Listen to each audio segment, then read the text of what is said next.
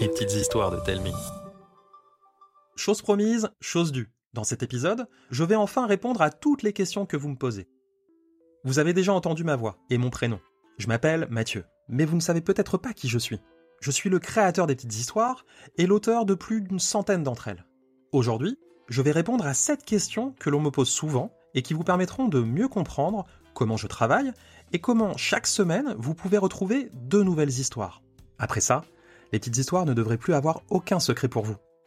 La question qu'on me pose le plus souvent, c'est comment fais-tu pour trouver tes idées?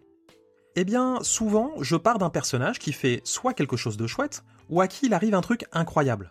Ça peut être un enfant qui aime tailler les pierres, un chevalier qui combat les cauchemars, des enfants qui rencontrent un dragon, un catcheur qui fabrique des doudous.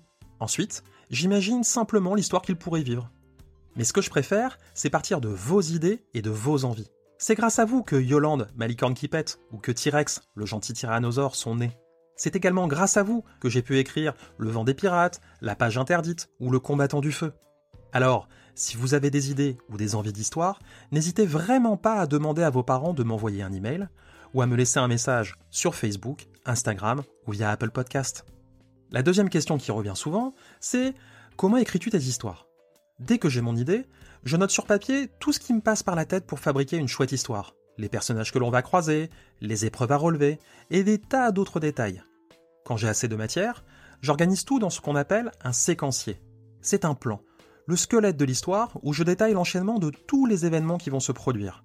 Je le travaille jusqu'à ce que j'en sois content. Ensuite, je passe à la phase d'écriture. Je commence toujours par écrire un brouillon, sans me soucier des fautes d'orthographe ou de la forme parce que le plus important à ce stade, c'est que l'histoire sorte. C'est-à-dire que les personnages, les lieux et tout le reste prennent vie. Au final, j'obtiens ce que l'on appelle un premier jet. Un petit peu comme de la pâte à pizza, je le laisse reposer de quelques heures à une journée. Puis je le façonne. C'est-à-dire que je vais tout réécrire en faisant attention aux moindres détails. Aux ambiances, aux lieux, aux personnages, à leurs réactions, leur manière de parler, pour vous offrir un épisode le plus chouette possible. Lorsque j'ai terminé d'écrire, je laisse à nouveau reposer mon histoire. Puis, je la retravaille une dernière fois avant de l'envoyer à Arnaud. Si vous ne savez pas qui c'est, c'est l'un des deux comédiens qui vous raconte des tas de petites histoires. Il relit tous mes textes pour y apporter quelques modifications afin qu'ils soient parfaits. Ensuite, c'est au tour d'Anne-Marine, la relectrice en chef, d'intervenir. Elle examine chaque histoire pour chasser les fautes d'orthographe et de grammaire. Vous me demandez aussi souvent combien de temps je mets pour écrire une histoire. Eh bien, au début, je pouvais mettre une à deux semaines. Mais après deux ans et demi de travail et plus de 100 histoires écrites, il me faut environ deux jours pour faire un épisode du jeudi. Pour ceux du mardi, comme ils sont très courts, je peux en écrire 5 en une journée. Mais parfois, certaines histoires me prennent plus de temps. Le coloriage maudit, mon histoire d'Halloween, qui fait près de 30 minutes, m'a demandé 5 jours de travail. Pour concevoir L'aventure de Noël, ma série diffusée actuellement chez Sibel, et qui se compose de 24 épisodes de 5 minutes, soit 2 heures d'histoire, il m'a fallu un mois entier. Certains d'entre vous me demandent si je suis seul à écrire les petites histoires.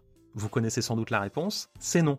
Aujourd'hui, j'ai la chance de pouvoir compter sur Cécile et Thomas. Grâce à eux, je peux vous offrir des épisodes vraiment différents des miens, que ce soit dans les thèmes abordés ou dans la manière de les raconter. Cela me permet aussi de souffler un peu et de prendre plus de temps pour écrire mes histoires. Parce que pendant un moment, j'en écrivais 8 à 10 par mois, tout seul, et ça faisait vraiment beaucoup, même si j'ai énormément d'imagination. Alors, comment je travaille avec Cécile et Thomas? Eh bien, c'est assez simple. Chaque mois, il me propose une idée et on en discute. Une fois qu'on s'est mis d'accord, il travaille un peu comme je le fais. C'est-à-dire qu'il me propose d'abord un séquencier, dès qu'il est validé, ils écrivent leur histoire. On échange une ou deux fois dessus, et dès qu'elle est prête, je l'envoie à Arnaud, puis à Anne-Marine. Voilà pour les secrets d'écriture des petites histoires. Mais il y a un autre sujet qui fait surgir plein de questions. L'enregistrement. Comment fait-on pour enregistrer les petites histoires? Et combien de temps ça nous prend?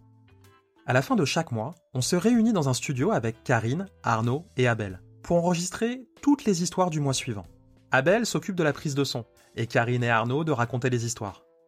Avant de commencer l'enregistrement, on discute de quelques détails, comme les voix que peuvent avoir les personnages, ou détailler certains passages pour être sûr qu'ils les racontent bien. Puis on se lance. Pour chaque histoire, on enregistre toujours de la même manière. On enregistre d'abord la narration avec Karine ou Arnaud. Puis on réécoute tous ensemble ce que l'on a enregistré. Et si un passage ne nous plaît pas, on le réenregistre. Une fois que la narration est dans la boîte, on passe au dialogue. Cette fois, Karine et Arnaud sont tous les deux derrière le micro. c'est le meilleur moyen pour avoir des dialogues super dynamiques. Comme pour la narration, une fois que les dialogues sont enregistrés, on les réécoute et on enregistre les passages qui ne nous plaisent pas. Et après l'enregistrement, il se passe quoi? Eh bien, ça dépend des histoires. S'il y a un habillage sonore, c'est souvent Léa qui entre en piste. L'habillage sonore, c'est ce qui regroupe tous les sons d'ambiance, les bruitages et la musique qui habillent l'histoire pour lui donner une autre dimension. Léa procède toujours par couches. Elle commence par les ambiances de fond, ensuite s'occupe des bruitages, et enfin de la musique, pour donner du relief à chaque scène. C'est une étape vraiment magique et tellement passionnante que je vais enregistrer un épisode spécial avec Léa pour qu'elle vous explique son travail. Qu'il y ait un habillage sonore ou non, la dernière étape avant la diffusion d'une histoire, c'est le mixage. Ici, c'est souvent Celsian qui intervient. C'est lui qui règle le niveau sonore de chaque élément. Ambiance, bruitage, musique, voix, pour que vous puissiez tout entendre parfaitement et comprendre ce qui se passe. Une fois qu'un épisode est prêt, il y a encore quelques étapes. Vous l'avez peut-être remarqué, mais chaque épisode est accompagné d'une illustration. Je travaille souvent avec Olivier et Camille. Je leur envoie le texte avec quelques idées d'illustration. Ils me renvoient un croquis pour savoir si je suis d'accord, et ensuite ils passent à la création de l'illustration. Ensuite, j'ai une foule de petites choses à faire pour préparer la diffusion de l'histoire et m'assurer que vous puissiez l'écouter où que vous soyez. Comme vous pouvez le voir, il y a beaucoup de travail pour vous offrir chaque semaine deux nouvelles histoires. Avant de vous laisser, je dois répondre à deux questions que les parents me posent souvent. Est-ce que je gagne ma vie grâce aux petites histoires? La réponse est non, même si je travaille à 100% sur le podcast la publicité et les épisodes spéciaux comme Alice au pays des Vikings, les légendes d'Oscar ou de Diane, ou bien encore les aventures de Nao, Myrtille et Barnabé, me permettent de rémunérer tous ceux qui travaillent sur le podcast en dehors de moi, et de financer la production de gros projets qui me tiennent à cœur, comme le coloriage maudit. Mais si je ne gagne pas d'argent aujourd'hui, c'est pas grave, parce que je sais que bientôt je pourrai vivre des petites histoires que j'écris. La deuxième question que les parents me posent souvent, c'est comment peut-on aider les petites histoires? Sachez que j'ai ouvert une page Patreon pour ceux qui veulent soutenir mon travail ou ceux que la publicité pourrait déranger.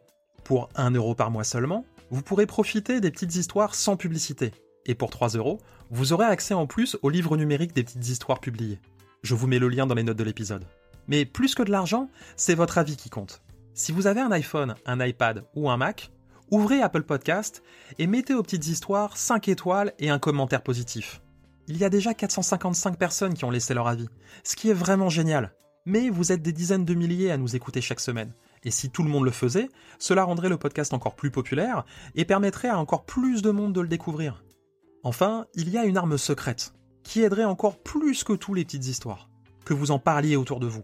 Faites écouter votre épisode préféré à vos copains, copines, cousins, cousines. Plus il y aura de monde qui nous écoutera, plus nous pourrons vous proposer d'histoires ambitieuses, des histoires plus longues, avec un habillage sonore, voire accompagnées de jeux. Voilà, vous savez tout. Si vous avez encore des questions, n'hésitez pas à m'envoyer un email ou à m'écrire sur Facebook, Instagram ou sur Apple Podcast. J'y répondrai avec plaisir. Vous trouverez tous les liens dans les notes de l'épisode. Du fond du cœur, merci de me faire vivre une aventure aussi incroyable. Passez toutes et tous de chouettes fêtes de fin d'année. À bientôt.